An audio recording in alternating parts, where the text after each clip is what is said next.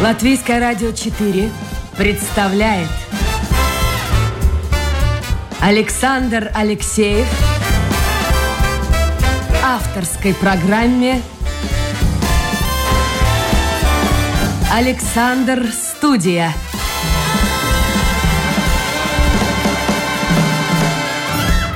Здравствуйте, друзья! В эфире программа «Александр Студия». Как обычно, в это время с вами автор и ведущий Александр Алексеев. Э, ну, естественно, знаете, что для тысяч и тысяч украинцев Латвия на время войны стала вторым домом.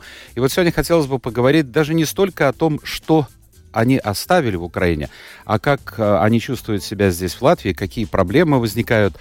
Э, вы можете, уважаемые радиослушатели, тоже принять участие в нашем разговоре. Интернет работает, все нормально. Утром что-то что произошло, но сейчас Сейчас, к счастью, все починили, и я, по крайней мере... Да, кстати, вот хочу прежде всего ответить на вопрос. Вчера он пришел от Сергея, а вы присланные, пишет Сергей, э, на программу «Вопросы» выборочно озвучиваете? Ну, конечно, Сергей, выборочно, потому что вопросов значительно больше, чем э, ну, времени у нас ограничено, и все-таки главное, это люди, которые находятся в студии. Я выбираю самые интересные, может быть, даже самые дерзкие вопросы. Э, ваша тема, ну, в принципе, мы с ней уже о ней уже говорили столько раз. Ну, Давайте договоримся так, Сергей. Э, как только появится кто-то из гостей компетентный по вашей теме, мы обязательно поговорим. И этот вопрос ваш, огромное-огромное послание сегодняшнее, просто адресую. Но не сегодня. Сегодня мы будем говорить, еще раз напомню, о том, как э, граждане Украины чувствуют себя в Латвии. Я хочу вам представить гостей эфира. Это Ксения Анастас. Ксения, доброе утро. И Алла Швец. Ксения из Одессы, а Алла из Харькова. Так, доброе утро. Я с Николаева в Харькове. С Николаева. Учились. А я был там на конференции научной. Видите как? А вы учились где там? Училась в Харьковском политехническом, тогда назывался, сейчас это Харьковский университет. А живете в Николаеве? Ну, жили в Николаеве. Да, да. Ну, после э, окончания института распределена была в Николаеве, с тех пор там жила. Скажите, пожалуйста, как вы попали в Латвию? И почему в Латвию? Э, ну, во-первых, попала, потому что, ну, было трудно выдерживать, когда бомбежки идут прямо во дворе, и ты молишься, гадаешь, попадет, не попадет. Э, ну, мозг взрывается, давление поднимается, и дочка настояла, чтобы я выехала. Варианты были разные. Так получилось, что она нашла волонтеров, а в Латвию меня приглашали друзья. И меня... меня... То здесь есть друзья? Да. В Риге? Да. Хорошо, вот вы говорите бомбежки к этому привыкнуть можно вообще или нет? Потому что ну, человеческий организм, к счастью, устроен так, что привыкаешь ко всему. Можно привыкнуть э, к, к отдаленным. То есть, когда ты слышишь звук, но это не очень тебя напрягает. Привыкнуть к тому, что рядом, невозможно. Потому что это психологически ну, взрывает мозг. Потом надо что-то пить, что-то А что делать? Давление поднимается. Успокаивающие какие-то таблетки, а нет? Ну, просто люди тоже не выдерживают и прячутся в бомбоубежищах. Дом, в котором я жила, бомбоубежища не было как такового. Там подвальчик небольшой был, туда набивалось сколько людей. Завали этот подвальчик, оттуда бы не вышли. Бомбоубежище ближайшее было далековато. я туда попробовала ходить пару раз. Это, во-первых, долго, во-вторых, очень тяжело всю ночь просидеть, набивается очень много людей, больные, там мужчины хотят покурить и так далее. Ну, это, в общем... А бомбежка это ночью, как правило, происходит? Ну, вот, когда я там была, бомбоубежище всю ночь обстреливали. То есть выходит так, это... что ты в надежде, что пронесет, идешь спать, потом сирена, и срочно надо брать с собой какие-то вещи и бомбоубежище. Вещи, вещи стоят готовые во всех ну, такие самые необходимые угу. документы. Документы, документы да. да, самая такая сумочка во всех есть такая. И, как правило, все люди выбирают какое-то более безопасное место в квартире, если остаются, ну, где-то между несущими стенами и так далее. У меня там был просто кабинет. Дармео матрасик, э, компьютер, лекарства, водичка, все это между там... В общем, я там не жила. Это ужасно. Вот так вот слушаешь, ты на отдалении тысячи километров, но не хотелось бы почувствовать себя в э, таком положении. А, а у вас как? Ксения? Ну, у нас каждое утро было в 5 утра подъем, потому что сирен не было слышно, и просыпались уже, когда были выстрелы и взрывы. Мы жили в своем доме, соответственно, спускались на первый этаж, в безопасную зону, так, теоретически безопасную зону. Ну и, соответственно, когда все стихало, дальше обычная жизнь. Ну, то есть мы еще выехали в первые дни и первые дни в Одессе взрывали в основном... Это после 24-го, да? Да, да. И мы ждали, когда выедут э, родители с Киева и сестра. И потом уже выехали. И ехали сначала в Кишинев, и дальше через Румынию мы приехали в Латвию. А почему в Латвию?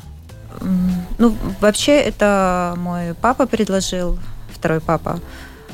Ну, а так как мы решили держаться все вместе, хотя бы здесь вместе, да, то мы все поехали. Ну, мы не выбирали страну ни по статусу, там, ни почему. А легко вообще было выехать? Мужчина, я так понимаю, до 60 лет им запрещен выезд, да? Да, ну, у меня э, папа уже Старше. в пенсии, да, да, ему 65 лет. А легко было выехать вообще? Вот как это происходит? Ну вот мне было легко, потому что я, меня перевозчик довез до границы, дальше я пешком шла. Вот пеше это очень просто. Это просто вот... А граница какая? Э, граница Рава-Русская через Западную Украину. Со Львова Рава-Русская на Польшу. На Польшу, да. да. Э, и машинами тяжело, потому что это огромная очередя и так далее. А пешей мы только подождали следующего запуска. Группа зашла, ну, 10-15 минут одна граница, 15 минут вторая. И очень, очень поляки просто все подносят, вещи берут, везде садят, все показывают. Наверное. Наверное. Скажите мне, пожалуйста, вот об Одессе. Ну, красивейший город, замечательный город. Вот э, что, потому что каждый день сообщения о том, что бомбардировки, обстрелы, бомбардировки, обстрелы. Вообще, как все это выглядит? Это касается спальных районов, это касается центра города. Ну, по-разному. В первые дни в основном а, бомбили воинские части, неважно, действующие они были mm-hmm. или не действующие, но если они по координатам там когда-то она числилась воинской частью, даже если она уже давно не действующая, все равно бомбили в первую очередь все вот эти моменты. А ну, в целом первое время вообще очень хорошо срабатывало ПВО, и было относительно спокойно, ну, если это можно назвать так. И мы даже каким-то образом продолжали дальше жить. А потом... Э, на работу ходить. На работу, на работу ходить. Уже, да. да, да.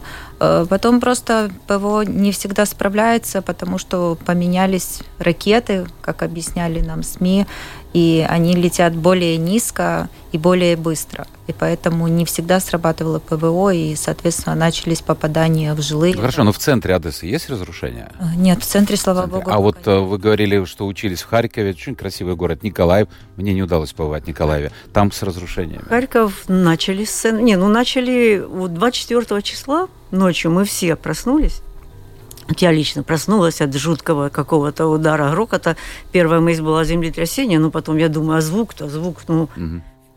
И я сразу бросилась к компьютеру, и там увидела всех своих там друзей, там 200 с чем-то или 300 человек, и все в интернете. Я поняла, что-то происходит, то есть разных городов. Нашла там человека, который в нашем городе, в общем, это сын моих друзей, он такой значительный человек. И я его спрашиваю, что происходит. Он говорит, наверное, началось. И потом начали люди писать, там, Днепропетровск, угу. удар, там, Киев. Ну, то есть со всех городов начали писать в чат. Но все стало понятно одновременно. Во всех городах ударили по военным аэродромам, там, по военным объектам. Это было все ну, с разницей там 6. Но Россия говорила и говорит, что мы в основном проводим зачистку, скажем так, территорий, которые связаны каким-то образом с военными, то есть военные объекты. Из ваших слов получается, что это не совсем правда. Это вот первый удар ночью 24-го был связан с военными объектами. В основном по военным аэродромам, ну, правда, гражданские аэродромы. Вот, к примеру... В Одессе все уже не работает аэродром, я так понял.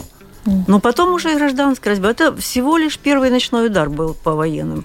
А дальше Дальше стреляли. Ну вот первый удар в Харькове такой мощный, это был именно в центр Харькова, как вы говорили, это площадь Сумская. Площадь. Самая крупная площадь в Европе, мне да, кажется. Да, самая крупная Огромная в Европе. И 30-х э, годов застройки вот эти и здания. Мало того, это здание областной администрации, оно было, оно так прилегает к большому, если вы там были, ресторану Харьков тоже. И это была старая постройка, реставрированная, то есть это историческая такая постройка была. Очень красиво. Послушайте, вот э, сейчас, когда начинаешь вспоминать э, все, что было до 24 числа, становится все понятно, выстраивается картина. Мне, э, например, становится понятно, что все это задумывалось задолго, потому что вот э, пока у нас показывали российские федеральные каналы, меня все время удивляло, а почему все время об Украине? Ну что, в России нет проблем, в других странах нет проблем. Идут разговоры каждый вечер об Украине.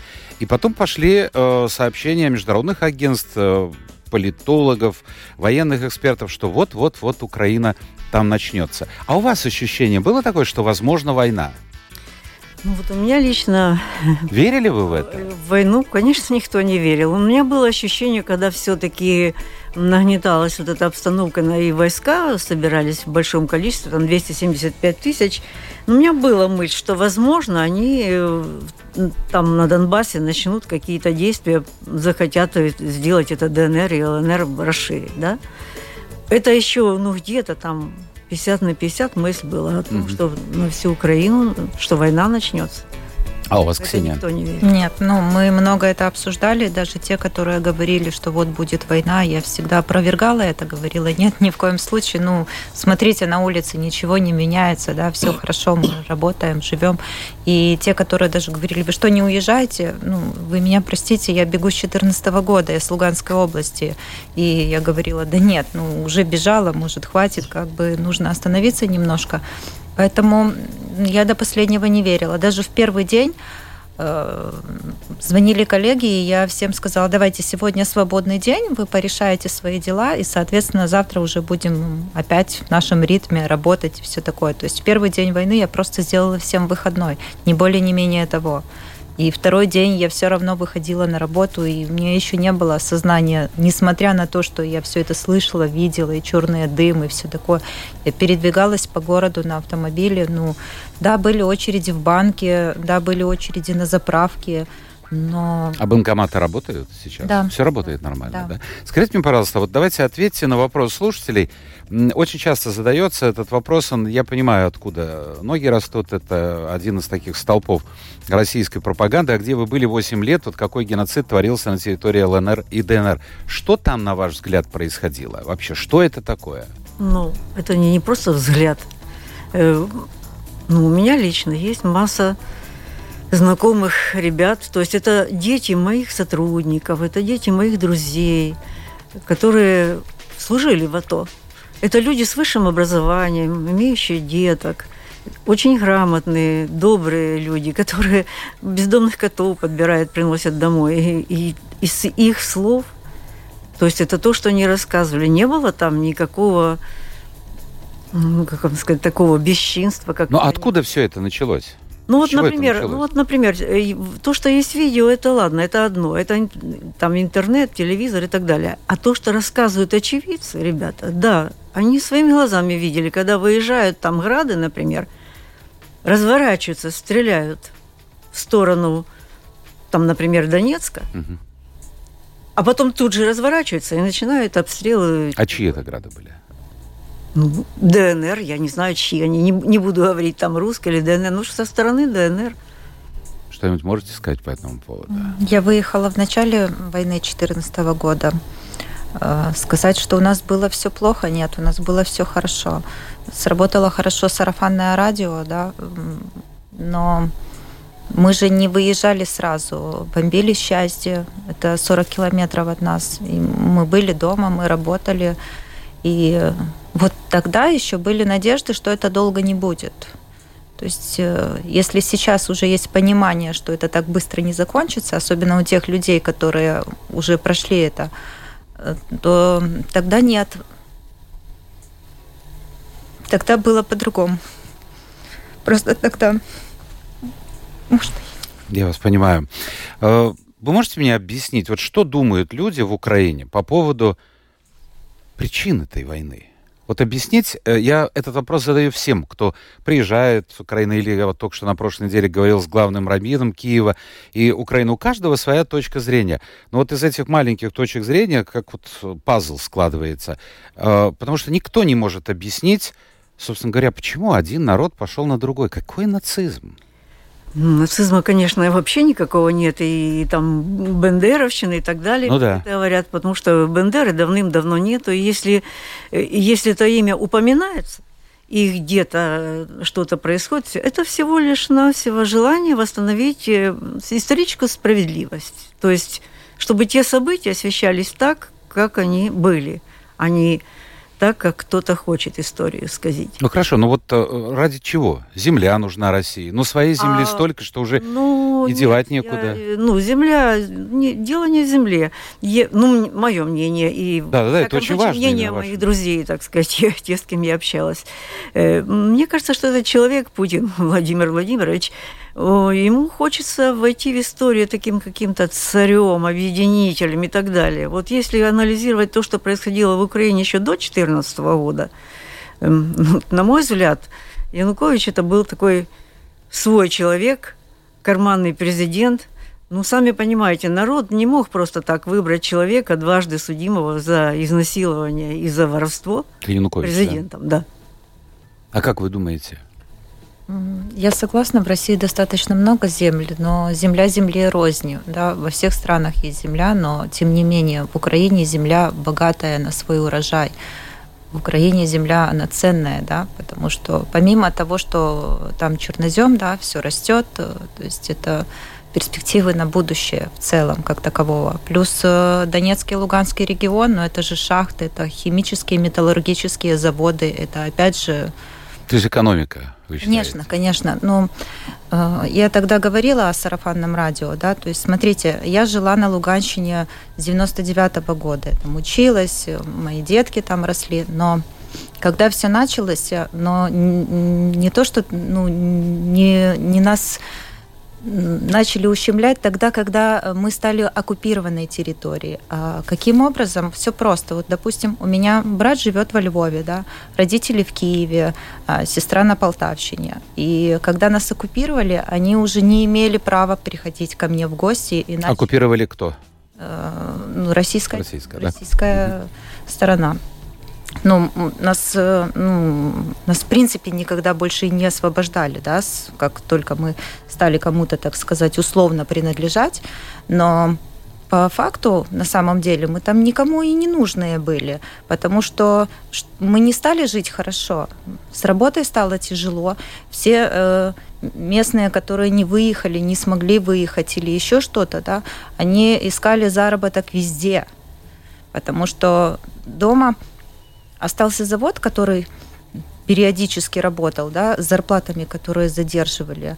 Э, деньги, это была уже маленькая страна отдельная, да, которая, ну, непризнанная как как Приднестровье наподобие, да.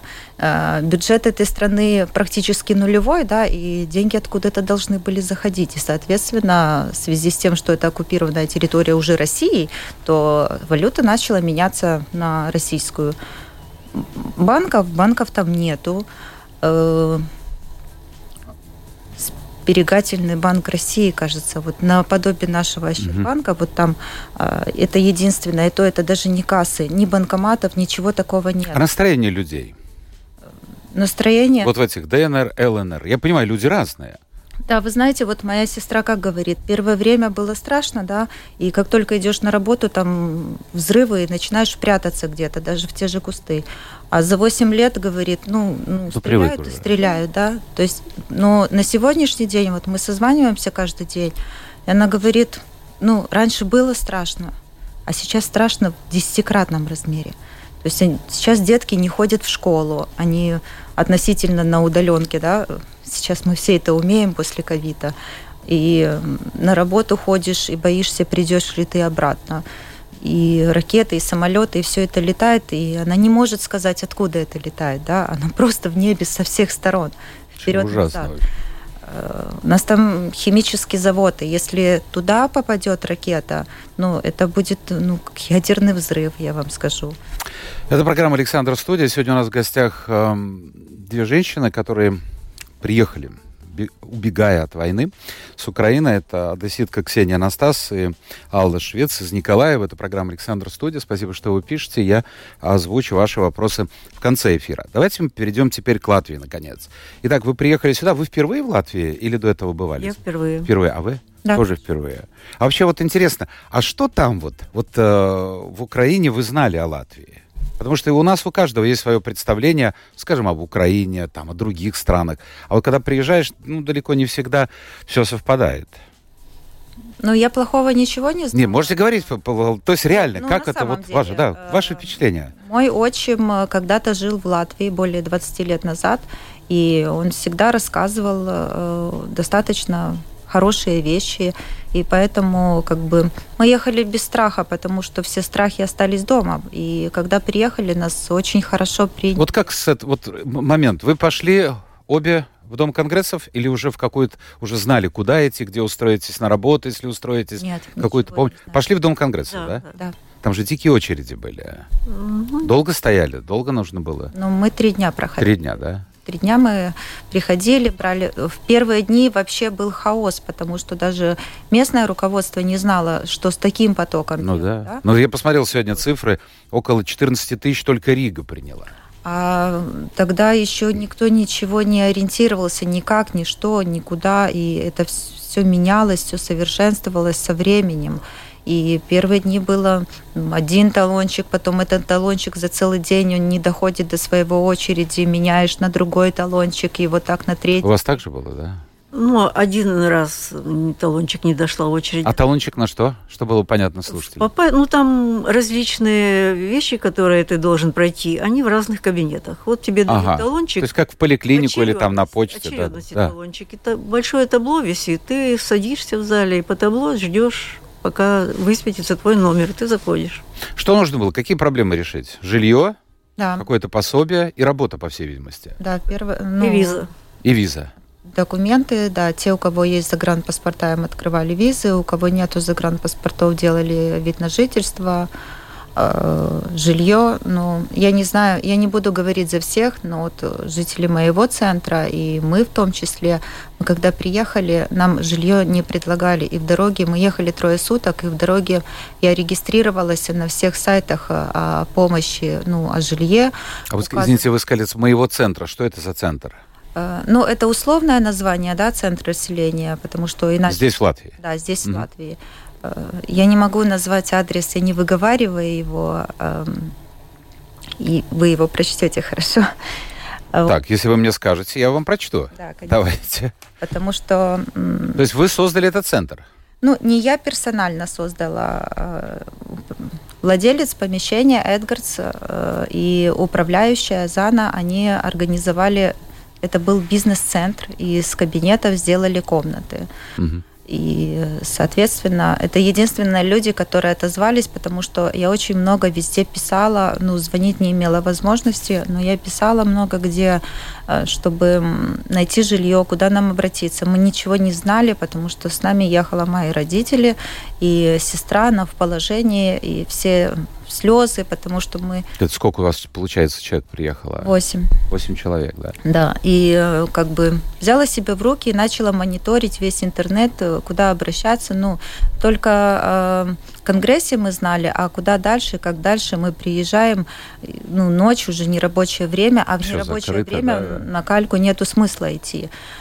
И э, вот они отозвались, и мы приехали туда. Еще комнаты даже не совсем были готовы. Мы начали помогать, готовить эти комнаты, обустраивать и, соответственно, селить людей и помогать. А сейчас вот каков механизм? Вы знаете, есть расселение какое-то Да, есть номер телефона полиции, которая занимается этим. Люди, которые заезжают в страну, набирают этот номер и их расселяют. То есть, понятно, в Риге практически не расселяют, потому что мест уже... Гостиница, я знаю, многие Да. уже Да, да. заполнены, Ну, да? по мере э, поступления свободных мест они расселяют и А как вы устроились? Восемь человек все-таки? по кабинетам. Это вот там, в этом бизнес-центре, да? Ну, у нас а у вас как? порядком больше людей. Ну, я приехала сразу по адресу, меня, меня ждали, я к друзьям приехала. И А это волонтеры... к ним приехали или они нашли место? Нет, нет, к ним. К ним. Э, волонтеры, которые меня везли с Варшавы, это тоже друзья мои, да, ну, уже с ними созвонились, договорились. И Они со мной созванивались, я их ждала в Варшаве. В Варшаве я почти сутки ждала их, потому что волонтеры э, там на одной из границ э, возят гуманитарную помощь, а потом на обратном пути берут людей. Вот они. Значит, жильем у вас более-менее устаканилось. Да. Ну, более-менее. А, виза тоже вопрос решен. Да. Работа. Ну, я работаю в пошивочном цехе. Это тоже друзья нашли вам место? Или Нет, вы сами? я сама нашла. Я прочла пост на одном из сайтов в интернете. Э, написала, мне ответили, потом перезвонили. И так, А без проблем устроились? без проблем. Что-то вы щ- как-то улыбаетесь. Я шью жилеты.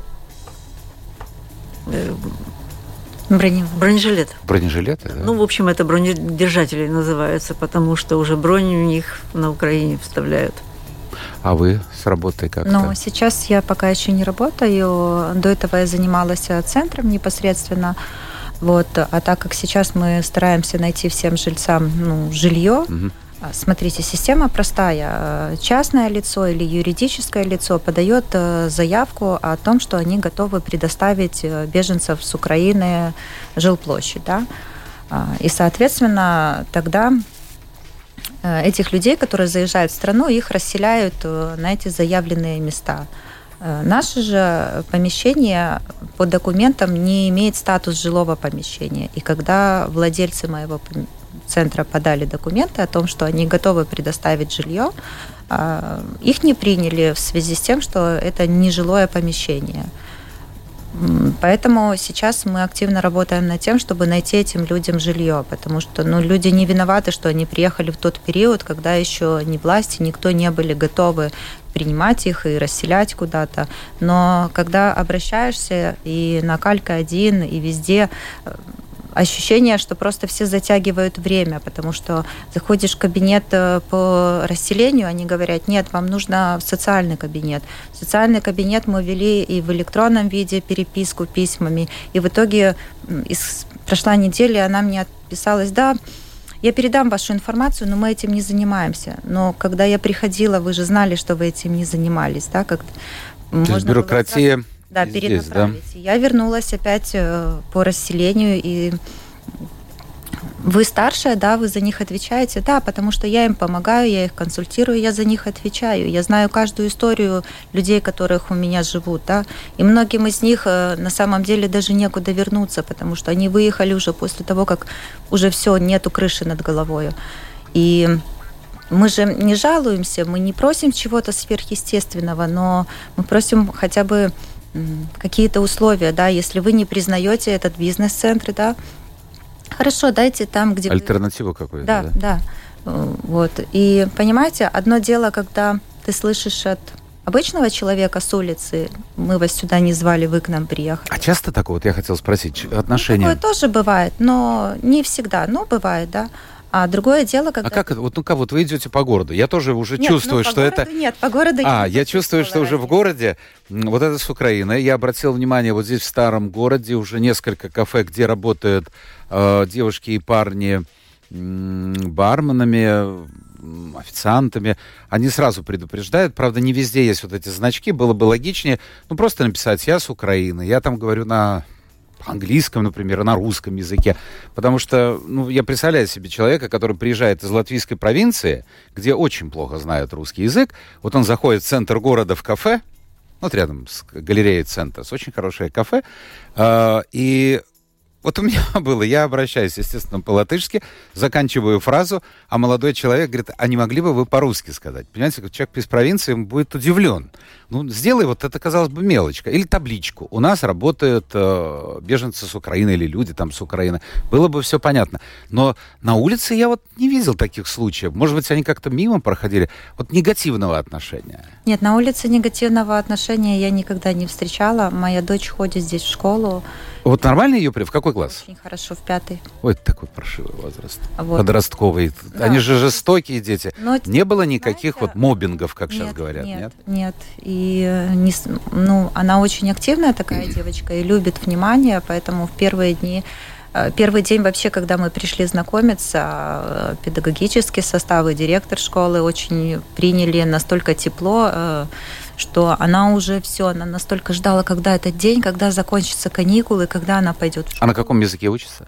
А, русско-латышский. Русско-латышский, да. да. Но это вообще для нее с нуля надо начинать? Ну да, ну вы знаете, э, она учила румынский, так как мы э, в 2014 году, когда бежали, мы жили в Молдове. Сейчас она учит латышский, она к этому очень положительно относится.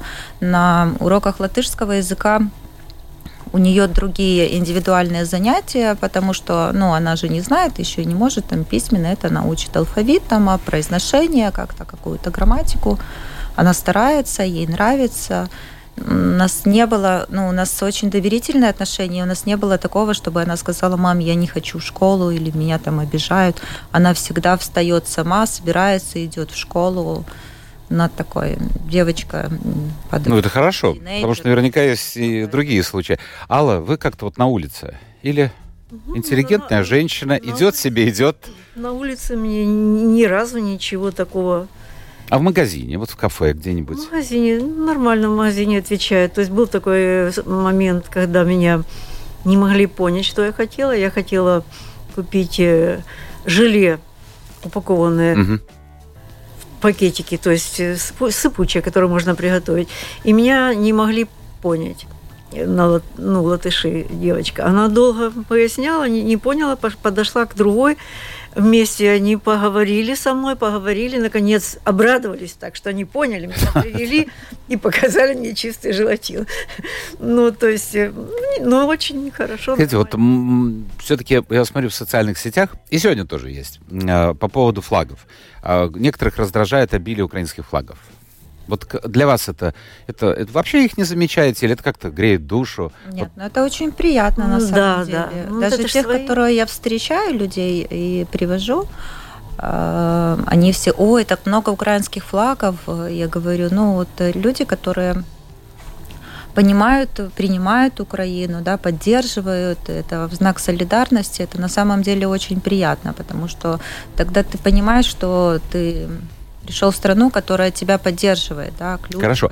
тебя... Поддерживает, это поддерживает. Сейчас э, страна и оплачивает, но три месяца, я так понимаю, три месяца государство Латвия оказывает помощь. А что будет дальше?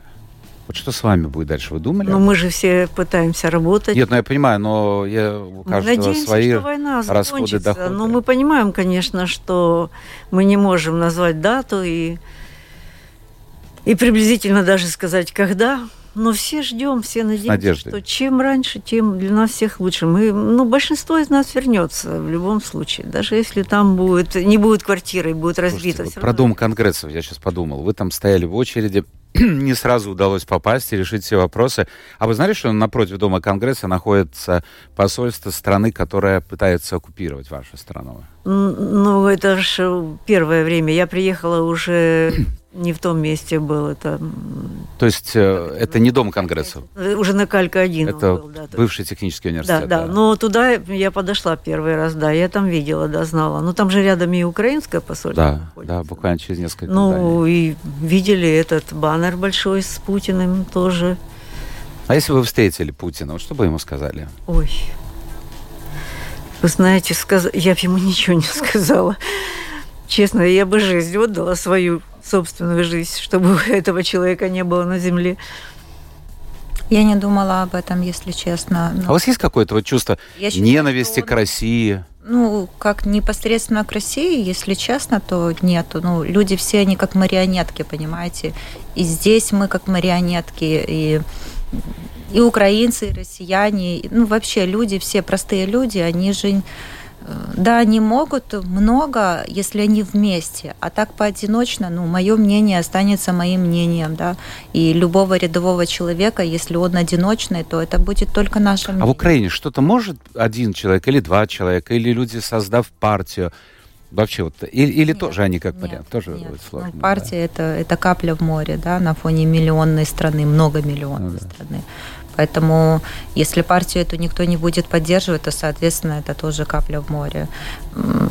Так же самое в России. В России тоже достаточно много людей, которые страдают. Да, да меня сейчас много не поймут и скажут, что ну, я нехорошо говорю, потому что они там все плохие. Но такие же русские есть и здесь, в Латвии, которые одни поддерживают, другие не поддерживают и страдают вместе с украинским народом. Поэтому Нельзя делить э, только на плохих и только на хороших. А на что вы надеетесь? На мир. Нет, я понимаю, но он должен, кто-то должен сказать, хватит. Ну, Кто может это сказать? Вы понимаете, что мое мнение такое, что сейчас ни одной, ни другой стороне назад дороги нету. Никто из них не признает уже. Понимаете, если Украина скажет, допустим, что все, стоп, они, тогда это не победа. И тогда все жертвы, все разрушения будут зря. Украина вот, должна извините, я вас перебью. Я смотрю на время, у нас одна минута осталась, но мы немножко потянем. Том нам разрешит пару минут еще. Э, вы сказали, если Украина скажет стоп, а вот э, мой тезка пишет, а что будет дальше, если Россия победит? Я сейчас просто пробегусь по некоторым вопросам. Ничего хорошего не будет. А что это будет? Партизанское движение? Или просто люди, ну, ну будут коллаборационисты какие-то? Ну, в общем-то, будут, да, обязательно да. Обязательно будет партизанское движение, обязательно будет. Но дело в том, что Но если... Россия не победит, да. вы понимаете? Если бы такое... будет такого. Гипотетически представить, что Россия бы победила, да, то тогда бы она никогда не остановилась на этом. Это всего лишь было бы веха. Как Поэтому вы думаете, состоится э, суд, ну, похожий на Гаагский трибунал или не знаю какой Надеемся что состоится, потому Но он что должен собирается. состоится в обязательном порядке. По поводу Зеленского, а может, э, Олег пишет, Зеленский хочет... Зелен... А, вы говорили лишь про Путина, да? А может, Зеленский хочет войти в историю, сыграть свою главную роль? Вот отношение к Зеленскому, как у вас? Только ну, честно. Ну, честно, я его не выбирала. Но сейчас он что? Он наш президент, и сейчас идет война, и он выполняет то, что должен выполнять президент и волю народа. А хотеть он вряд ли чего. А вы ожидали от него вот? Э, ну, он же мог уехать спокойно.